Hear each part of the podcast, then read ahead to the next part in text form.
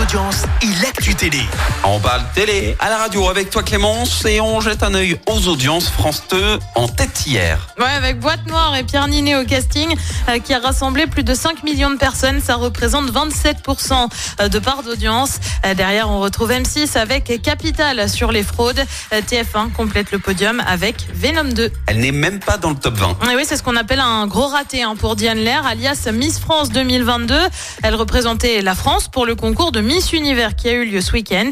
Et bah, ça l'a pas fait. Ah. Tellement pas qu'elle était même pas dans le top 20. Alors, elle a quand même expliqué hein, son mauvais résultat, affirmant qu'elle avait eu un problème à l'œil suite à l'usage d'omicellaire. Bichette. Mhm. L'homicellaire, perso, j'en utilise tous les jours, jamais de problème, c'est fou. Hein. Pareil, c'est justement final. pour résoudre les problèmes normalement. C'est finalement la représentante du Nicaragua, Cheinis Palacios, qui a été sacrée. Et puis aujourd'hui, eh ben, c'est tout Miss, parce qu'on a plus d'infos sur la prochaine élection de Miss France. C'est toujours sur TF1. Ce sera le 16 décembre prochain.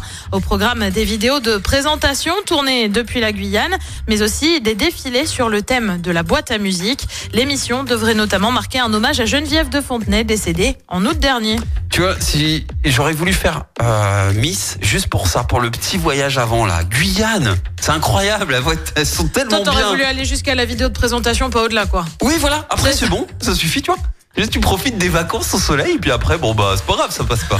Et le programme ce soir, c'est quoi? Et bah sur TF1, tu sais quoi, on respire déjà un peu Ah. Noël avec Noël et plus si affinité. Sur France 2, on continue la série sur celui qui est surnommé le violeur de la Sambre. Sur France 3, c'est le Da Vinci Code. Et puis sur M6, bah, c'est la suite hein, du bilan de l'amour est dans le pré. C'est à partir de 21h10. Et après, c'est fini, hein, l'amour est dans le prêt. Mmh.